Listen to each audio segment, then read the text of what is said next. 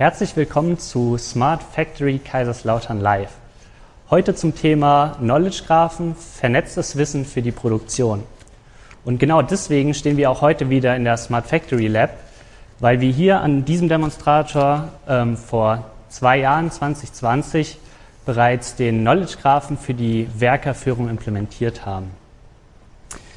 Wie immer senden wir auch live über LinkedIn und Twitter. Falls Sie also Fragen haben, stellen Sie die gerne dort, aber auch gerne über E-Mail an info at smartfactory.com. Kommen wir zu unseren Gästen. Ich freue mich ganz besonders heute, Professor Dr. Walster hier begrüßen zu dürfen.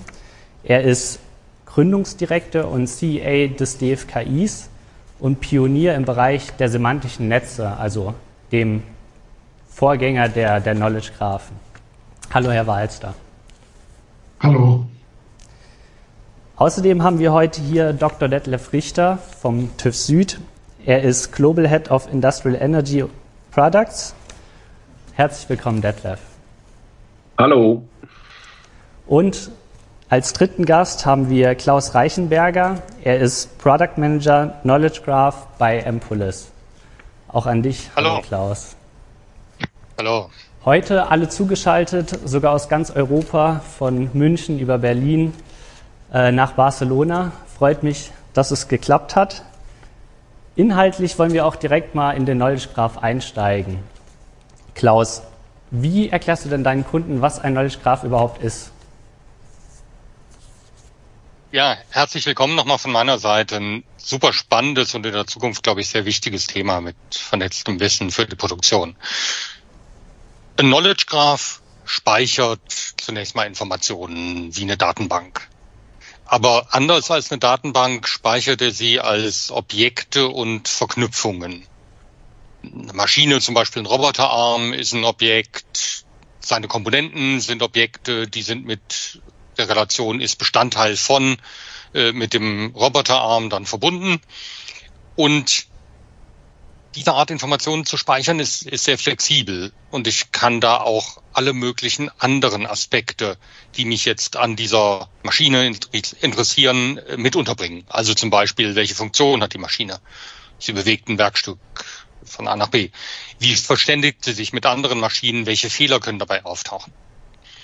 Und diese Art äh, Information zu repräsentieren, die ist eben besonders dazu geeignet, komplexe Zusammenhänge abzubilden. Also wenn ich dieses Modell des Roboterarms mit einer bestimmten Steuerung einsetze, dann in dieser Kombination können folgende Probleme auftreten. Solche verschachtelte Informationen zu repräsentieren, da sind Knowledge Graphen besonders stark. Deswegen sprechen wir da eigentlich auch weniger von Datenbank, sondern eher von Wissensrepräsentation. Eine Sache, die ich noch wichtig finde, dann höre ich auf. Für Knowledge Graphen sind für Computer und Menschen gleichermaßen verständlich. Ich glaube, das ist ein ganz wichtiger Punkt dabei.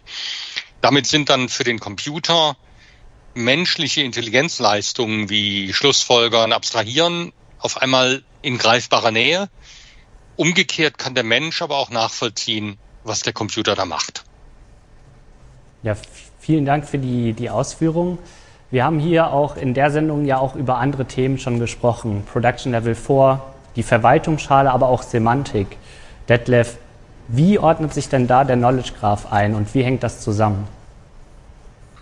Ja, das ist eine sehr gute Frage. Ich denke, die wird auch alle Zuhörer umtreiben. Äh, sozusagen, wir sprechen hier schon lange über flexible, vernetzte Fertigung, in der Maschinen, Prozesse, Werkstücke, Mitarbeiter durch Verwaltungsschalen repräsentiert werden. Da steckt die Semantik drin in der Verwaltungsschale. Und ähm, die digitalen Modelle, die virtuellen Modelle im digitalen Zwilling, die sozusagen hinter der Maschine stecken, die kommen aus der Definition des Knowledge Graph. Das sind jetzt unsere Knoten. Und damit haben wir plötzlich äh, die Möglichkeit, ähm, dass wir sozusagen die Fähigkeiten, die sich aus der Produktion ergeben, jetzt in diesem Knowledge Graph abbilden. Die Vernetzung der Madolle erlaubt uns jetzt schnelle Entscheidungen, ähm, die dann sozusagen zu künftig die Produktion enorm beschleunigen, flexibler machen werden und die Qualität erhöhen. Aber wenn man aus der Sicherheitssicht auch noch mal eine tief, eine Ebene tiefer geht, dann haben wir eigentlich zwei fundamentale Probleme zu lösen in der vernetzten Fabrik. Äh, auf der einen Seite müssen wir sagen, die Informationsmodelle, die wir bekommen aus digitalen Zwillingen, aus Verwaltungsschalen, werden auch zukünftig unvollständig sein ähm, in der realen, im realen Brownfield. Und äh, wir müssen sozusagen auch noch Vertrauen in diese Informationen gewinnen. Das ist dann Zero Trust Security. Und zumindest das erste Problem in unvollständigen, komplexen äh, sozusagen Umgebungen Entscheidungen zu treffen, da ist der Knowledge Graph eigentlich das Mittel der Wahl und der hat uns in Production Level vorgezeigt, dass wir da unterschiedliche Dinge zusammenbringen können. Ähm, und ich glaube, da werden wir in dieser Diskussion äh, noch tiefer drauf eingehen. Perfekt. Äh, das werden wir sicherlich tun. Ähm, Professor Walster, Sie gelten ja neben dem Begriff Industrie 4.0 auch als Ideengeber des Knowledge Graphen. Deckt sich die Beschreibung auch mit äh, Ihrer Vorstellung? Ja, ich kann alles, was die Kollegen gesagt haben, unterstreichen. Ich will noch zwei Dinge dazu führen. Ursprünglich äh, wurde ja Ende der 60er Jahre schon die sogenannten semantischen Netzwerke in den USA vorgeschlagen. Wir haben die dann so Anfang der 70er auch in Deutschland äh, genutzt, haben aber sehr schnell festgestellt, dass gerade der springende Punkt, nämlich die Semantik, dort nicht klar definiert war. Es muss ja so sein, und das ist der große Unterschied zwischen Knowledge Graph und semantischem Netz dass im Knowledge Graphen Relationen verwendet werden, also als Kanten zwischen den Objekten, die auch wirklich algorithmisch für das System, was den Knowledge Graph bearbeitet, äh, verständlich sind.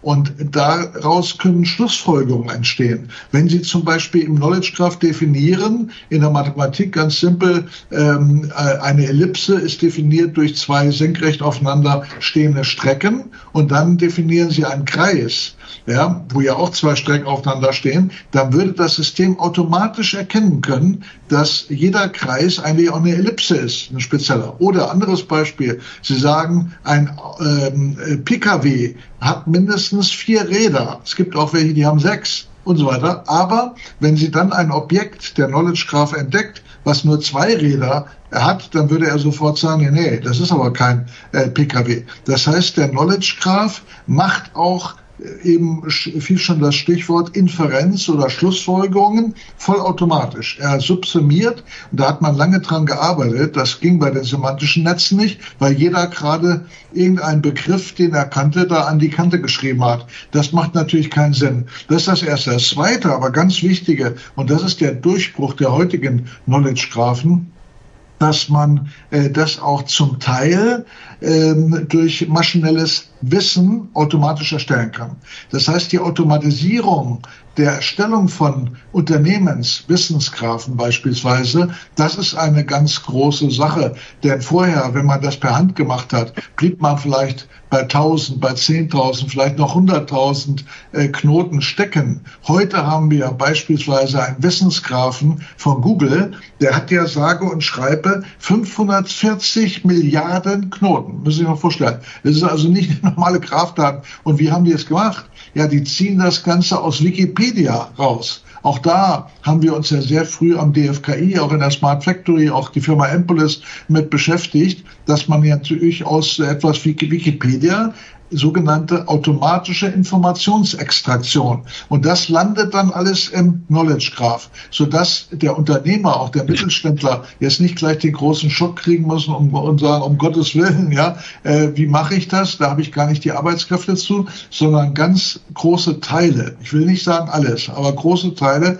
können auch automatisiert erstellt werden. Das sind eigentlich die zwei wichtigen Punkte, die dazu führten, dass jetzt der Wissensgraph doch ähm, äh, immer mehr ähm, äh, akzeptiert wird und wirklich große Anwendung hat. Letztes will ich noch betonen, auch dort haben, hat Deutschland eine große Rolle gespielt. Ich habe selbst bei MIT Press ein Buch rausgebracht, Spinning the Semantic Web. Dort hatten wir schon gesagt, wir brauchen auch eine Standardisierung. Heute spricht hier jeder über Interoperabilität der Wissensbasis beim, beim digitalen Zwilling natürlich das A und O. Wie geht das? Ja, indem man genormte Beschreibungssprachen benutzt. Auch da will ich nochmal DFKI und Empolis waren da immer aktiv. Ich nenne nur die Sprache OWL. Das heißt jetzt nicht Ostwestfalen-Lippe, äh, sondern das heißt Ontology Web Language, also eine Ontologie äh, Websprache. Das heißt, dort werden die Begriffe für Wissensgrafen bereitgestellt und sind durch W3C genormt. Auch das ist ein dritter Qualitätspunkt, den ich sehr wichtig finde.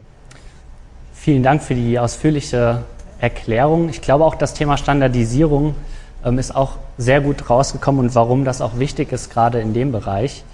Wir würden uns das jetzt gerne auch nochmal am konkreten Beispiel für ein produzierendes Unternehmen anschauen. Klaus, kannst du uns da äh, mal ein Beispiel erläutern? Ja, gerne.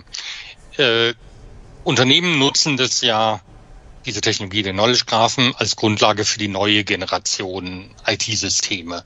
Also die alte Generation, das, da haben sie Technologien, aber da, wo die Aufgaben eben wissensintensiv, weniger prozesslastig sind, da, wo nicht immer alles gleich bleibt, sondern wo sich Dinge schnell und oft ändern, da, wo es Schnittstellen nach außen gibt, da äh, spielt der Knowledge Graph seine Stärken aus. Das heißt, so als, als kleines Beispiel vielleicht mal im Bereich Service, in einem Industrieunternehmen, äh, da gibt es schon lange Systeme, die helfen, so ein Ticket zu verfolgen.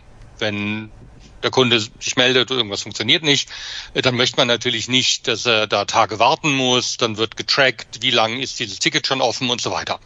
Gibt es seit langer Zeit, brauche ich keinen Knowledge Graph für. Knowledge Graphen helfen bei der Frage, woran könnte das Problem jetzt liegen? Was muss ich tun? Wer hat die Ausbildung im Unternehmen, äh, da den Einsatz zu machen und das Problem beim Kunden zu beheben?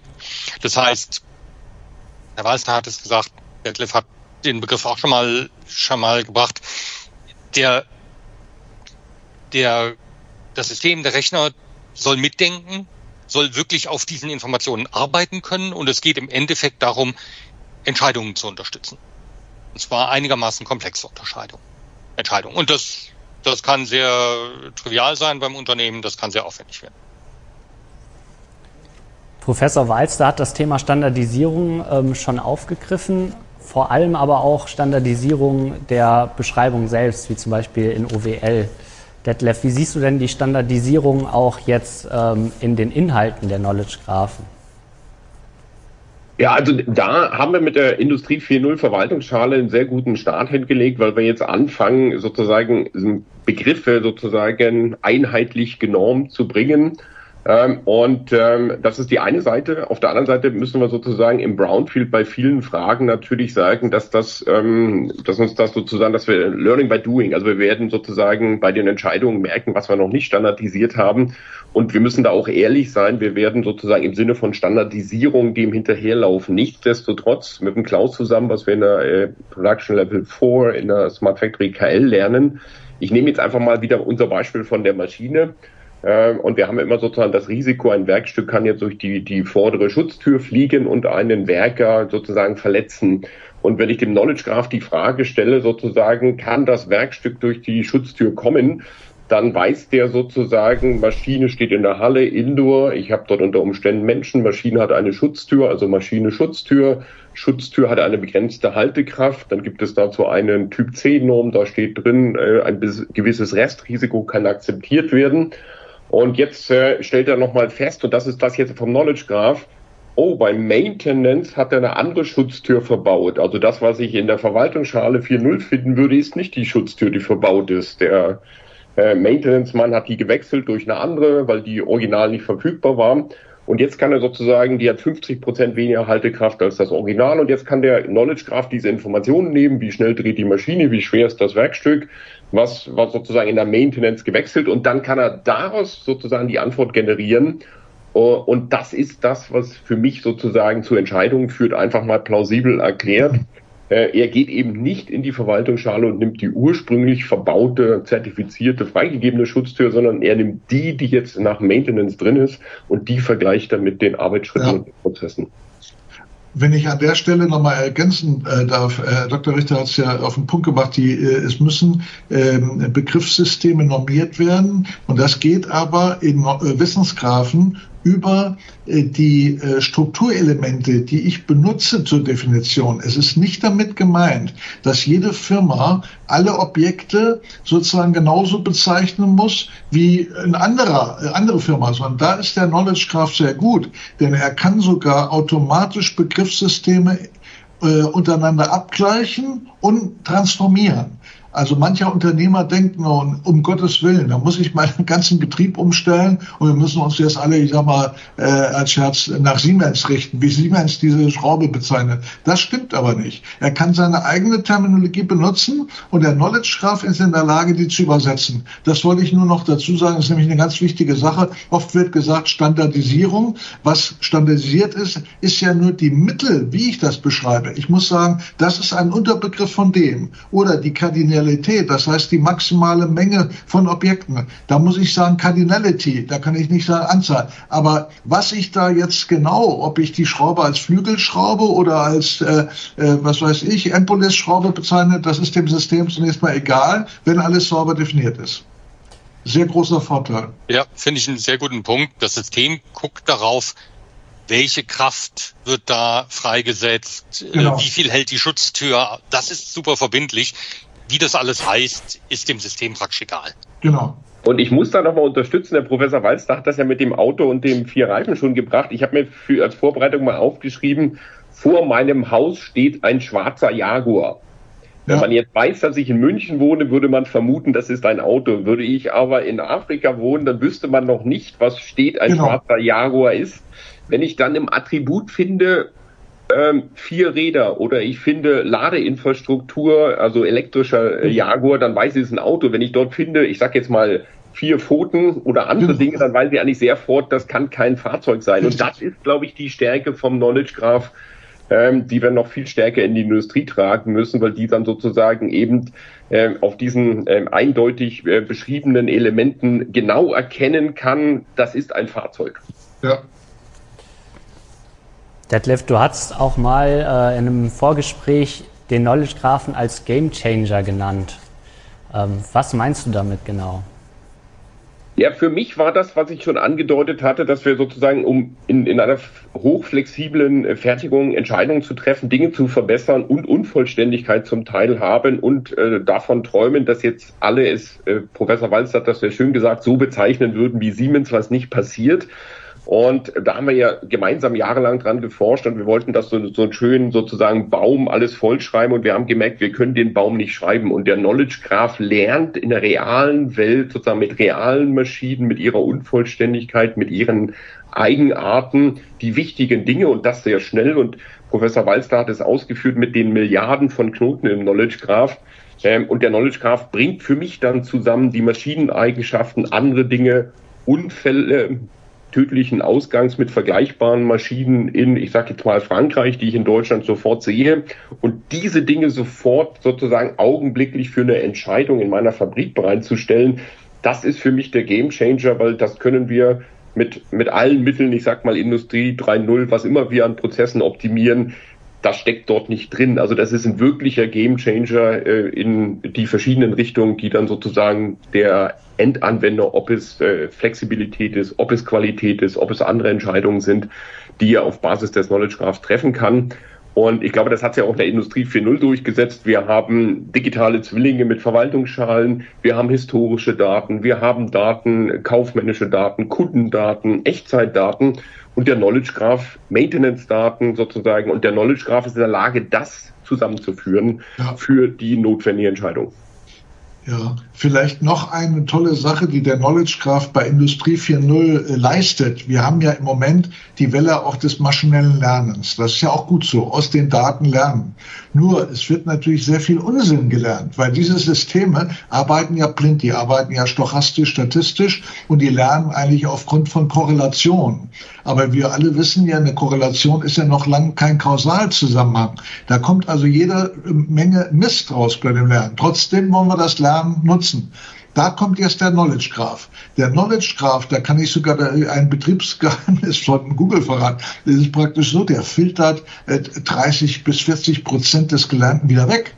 Das heißt, sie lernen sie erstmal auf den Daten, dann jagen sie das durch den Knowledge Graph. Da sagt der Knowledge Graph, das kann aber gar nicht sein. Das würde ja der Physik widersprechen und so weiter. Bei dem Knowledge Graph sind ja die Hard Facts. Und das ist die Hilfe. Also der Knowledge Graph, so kann man es kurz sagen, sorgt auch dafür, dass maschinell Gelerntes ja dann nachher auch den Tatsachen entspricht. Und das, was er gelernt hat, was eben sozusagen Müll ist, das werfen wir ganz schnell weg, bevor es dem Chef oder dem Mitarbeiterin da äh, präsentiert wird.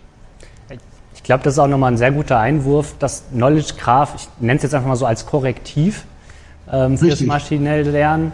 Ähm, wir nutzen den Knowledge Graph aber ja auch als Entscheidungshilfe. Und ich sage mal so, es gibt ja dieses berühmte Bauchgefühl des Mitarbeiters, wenn die Informationen nicht vollständig sind, Klaus.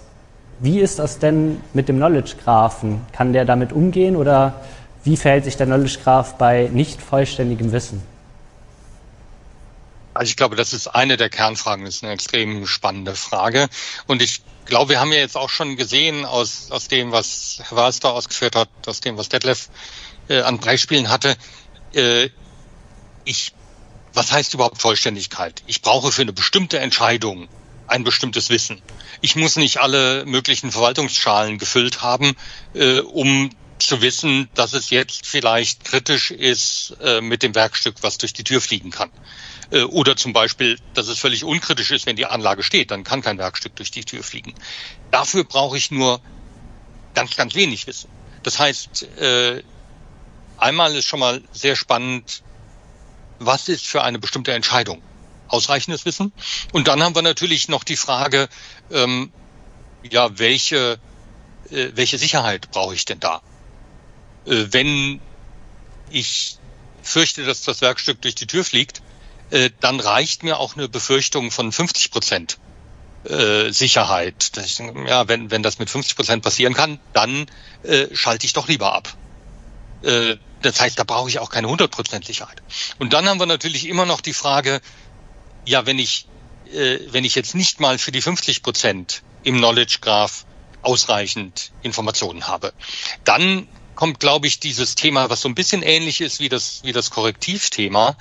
Äh, ich kann im Knowledge Graph ja sehr gut auch das Ist und das Soll abbilden und die beiden miteinander vergleichen. Und dann sehe ich eben, ich sollte jetzt die und die Informationen haben, habe ich aber nicht, um diese Entscheidung zu treffen. Das heißt, ich muss mich an Menschen wenden und sagen, hier fehlt noch Information. Professor Weizer, Sie sind jetzt auch ja schon Jahrzehnte lang dran an der Forschung rund um semantische Netze, aber auch Knowledge-Graphen. Ähm, wenn Sie jetzt den Einsatz der Knowledge-Graphen der Produktion jetzt sehen und vergleichen mit dem, wie Sie sich damals gedacht haben, ähm, konnten Sie sich das schon genauso vorstellen, was wir jetzt in der Produktion vorliegen haben?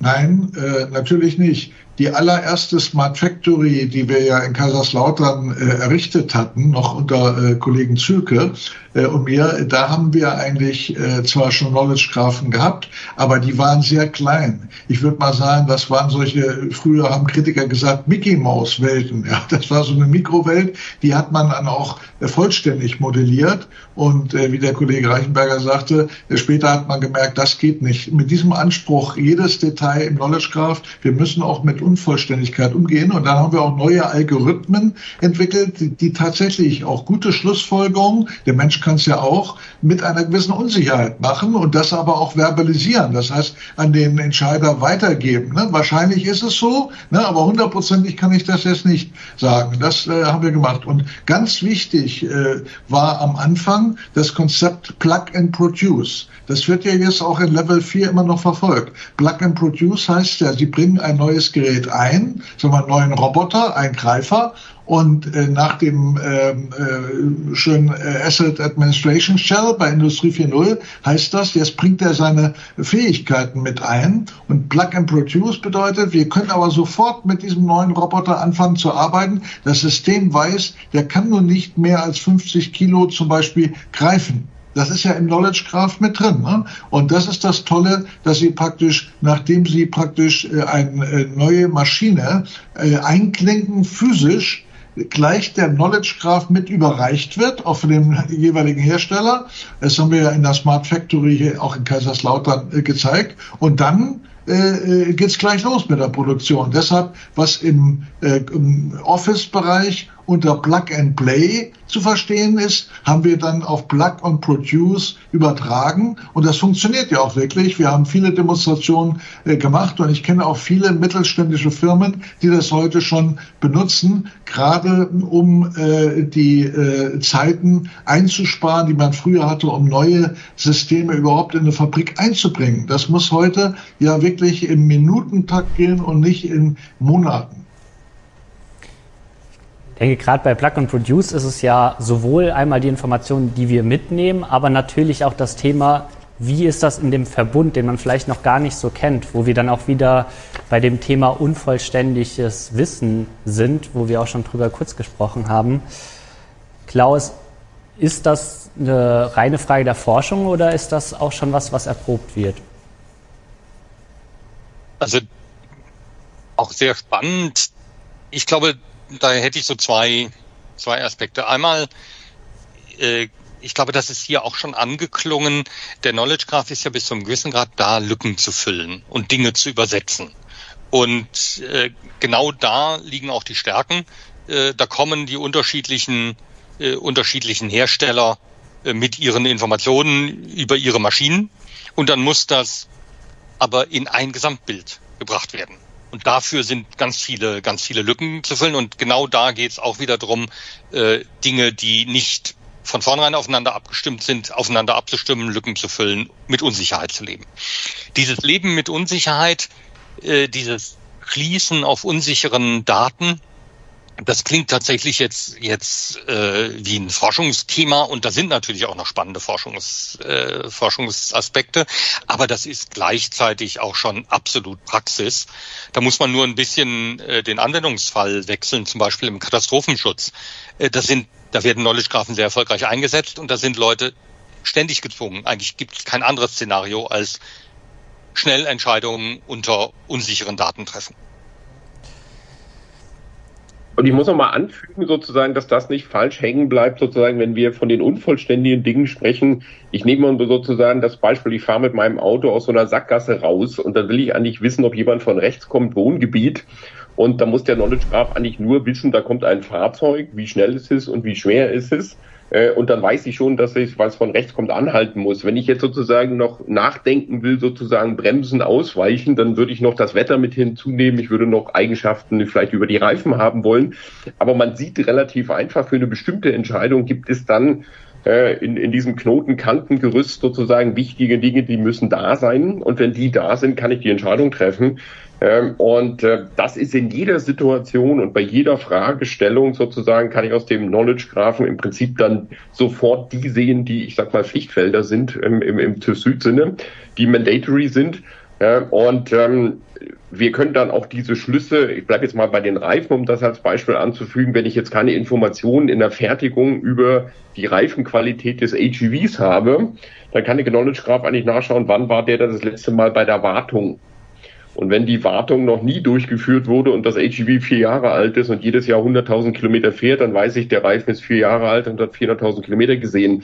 Also damit man sieht, der Knowledge Graph kann ganz schnell, wenn diese wichtige Information fehlt, nach links und rechts gehen und ähm, aus äh, den dann semantisch so vorliegenden Daten, dass er weiß, es geht um das HEV und um die Reifen, mit einer äh, Information kommen, die genau das äh, berücksichtigt, was wir brauchen. Wie schnell kann das Fahrzeug mit dem Gewicht an der Stelle bremsen? Ja, Vielleicht an der Stelle kann man auch sagen, natürlich kann man auch Branchen-Knowledge-Graphen mal erzeugen, so dass man schon einen gewissen Kern hat, der dann für die jeweilige Firma spezialisiert wird und angereichert um die Dinge, zum Beispiel Produkte und Produktionsmaschinen, die nun gerade diese Firma auszeichnen. Dann brauche ich aber zum Beispiel, wenn das eine Verpackungsmaschinenfirma ist, kann ich natürlich zuerst einen allgemeinen Knowledge-Graphen, den mehrere Verpackungsfirmen entweder gemeinsam oder über die Zeit entwickelt haben. Das nimmt auch vielen Unternehmern dann noch mal ein bisschen die Angst, dass sie ja nicht immer vom Scratch beginnen müssen. Ne? Und äh, ich sagte vorhin, die allgemeinen Knowledge-Graphen, da ist in Deutschland jetzt auch eine, äh, äh, große Initiative, LEAM heißt das, oder Open GPX, die automatisch mal lernen für gewisse Branchen. Und das ist nicht hoffnungslos. Das hat sich ja die automatische Übersetzung gezeigt, wo auch David gegen Goliath, äh, wo ja eine kleine Firma aus Köln jetzt besser ist in der Übersetzung für manche Sprachen als Google. Da kommt es nur auf die Daten an. Und das macht ja doch Mut, äh, dass wir in Deutschland auch brillieren können mit Knowledge-Graphen für unsere Spezialitäten. Und das ist nun mal die Fertigungsindustrie. Absolut. Und da, da würde ich auch nicht nur auf die Firmen setzen. Also gerade so jemand wie TÜV Süd, äh, da freue ich mich sehr drauf, ja. wenn TÜV Süd mit einem Sicherheits-Knowledge-Graph irgendwann rauskommt. Ja. Ja, das ist ja die, das, das, ist ja die Vorstellung, also der Professor Walzler hat das sehr schön ausgeführt, dass wir sozusagen universelle Dinge sozusagen, die für Packung, Verpackungsmaschinen gleich genau. sind, lernen können und damit unsere Referenz hinlegen können. Und da haben wir die, die Pflichtfelder vordefiniert, die wir dann benötigen für Entscheidungen. Und sozusagen, ich bleibe jetzt mal beim Bremsen. Die Farbe vom Auto ist irrelevant, wenn ich die Frage stelle, muss ich bremsen, ne? sondern das heißt, es gibt ganz viele äh, Attribute, Features im Knowledge Graph, ähm, die für eine Firma wichtig sind, für einen Erfolg, aber für das Zusammenspiel dann in der Fertigung sind die gar nicht so relevant. Ähm, und damit ergibt sich das, dass wir damit doch hochautomatisiert entscheiden können. Ja. Professor Walster, vielleicht können Sie, ähm, ich weiß, dass Sie pünktlich los müssen, noch ganz kurz äh, darauf eingehen, welche Anwendungen es auch außerhalb von produzierenden Unternehmen gibt. Sie hatten schon das eine oder andere Beispiel genannt, aber vielleicht fällt Ihnen noch ein ein prägnantes ja. ein? Also äh, heute bei der Steuerung äh, von Energienetzen spielt es schon eine äh, große Rolle in der äh, ganzen Energiewirtschaft. Äh, dann äh, aber natürlich bei dem Thema Klimaschutz, der ja auch wieder zum Teil mit Industrie 4.0 zusammenhängt, also Ressourcenoptimierung, sowohl energetisch neue Energiequellen erschließen. Da wird sehr viel gemacht. Wir haben jetzt gerade in ein paar Wochen auch ein Symposium Knowledge Graph für Sustainability das ist ja ganz allgemein. Das fängt also von der Smart City, geht über Smart Factory bis zum Smart Home. Äh, wie kann ich dort äh, wirklich nachhaltige Konzepte äh, auch für den Klimaschutz realisieren? Und auch da brauche ich ja dann wieder Wissensgrafen, weil das doch ganz unterschiedliche Techniken an der Oberfläche sind, die aber vieles gemeinsam haben. Und dort ist ja, um das nochmal vielleicht zum Schluss zu sagen, wir haben ja neben der ähm, Unvollständigkeit, ja, haben wir immer das Problem der Mehrdeutigkeit. Da hat der, der Kollege Reichenberger vorhin auch ein schönes Beispiel gebracht. Mehrdeutigkeit und das mit dem Jaguar war das. Ne? Und das dritte ist ja die Wahrheit. Äh, wenn, wenn Sie ein Verkehrsschild lesen, ja, äh, 50 bei Nässe. Ja, was heißt denn nun Nässe? Wie viel Millimeter Wasser? Das hat nichts mit Mehrdeutigkeit, aber auch damit muss der Mensch ja umgehen können. Ja? Und natürlich erst recht die Algorithmen in der Fabrik, denn da gibt es solche Grenzwerte und man muss dann selber wieder sagen, ja, wie ernst muss ich die denn jetzt nehmen? Wo fängt das an und wo nicht? Und da hat der Mensch äh, äh sozusagen äh, Erfahrungswerte, die stehen aber nicht in der, in der Norm drin. Selbst die Polizei kann Ihnen eigentlich nicht verbindlich sagen, gilt da jetzt 50 oder nicht, denn es gibt Zwischenzustände. Das ist ja die Wahrheit. Ja? Also Wahrheit, mehr Mehrdeutigkeit und Unvollständigkeit. Das sind die drei großen Probleme. Die können wir aber mit Knowledge Graphen natürlich nicht wissenschaftlich in ihrer Gänze lösen, aber wir können sie angehen. Wir brauchen nicht zu kapitulieren. Wenn Sie in einer normalen Datenbankwelt sind, dann können Sie gleich sagen, nee, äh, ich gebe auf, das, das geht, funktioniert hier nicht.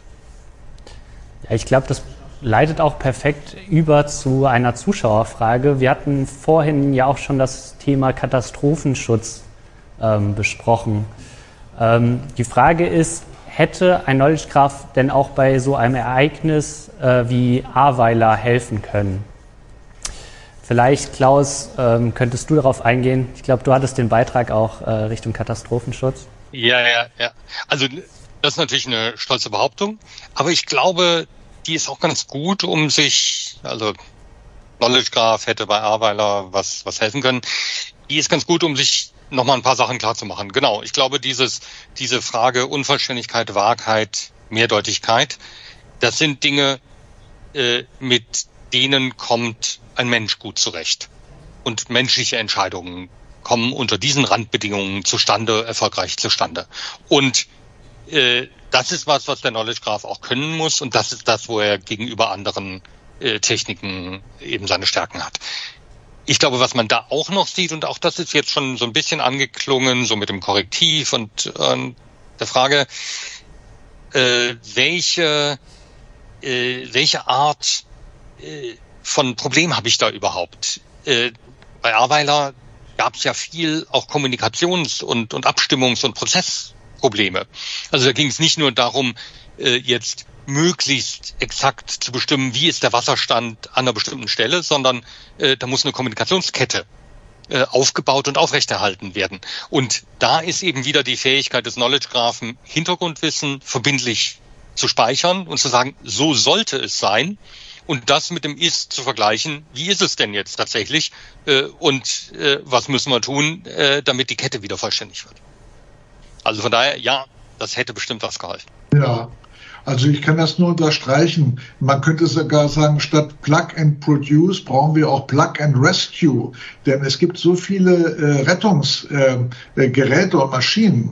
Und das hat sich jetzt gerade in Berlin, als diese Explosion von Sprengstoffen, wurden ja Spezialfahrzeuge angefordert. Die konnte man aber nicht direkt integrieren. Warum? Weil die ganz anders funktionieren, eine andere Terminologie hatten, andere Schnittstellen. Ja, dann sind sie aufgeschmissen. Hätte man einen Knowledge Graph, jeder bringt äh, sein seine Schale mit, ja, dann ist die Interoperabilität ad hoc hergestellt. Und das braucht man ja gerade in der Katastrophe, müssen Sie alle Kräfte und auch, sag mal, exotische Maschinen, die zum Teil Ihnen gespendet werden, vielleicht von anderen Hilfsorganisationen, dann sofort mit integrieren können. Und das ist ja ein Leistungsversprechen der Interoperabilität, äh, die meiner Ansicht nach auf die Dauer nur durch Knowledge Graphen zu lösen ist.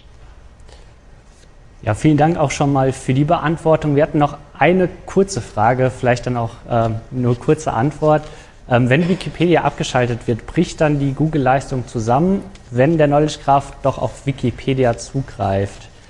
Ähm, vielleicht kann äh, Herr Professor Walster das kurz auflösen.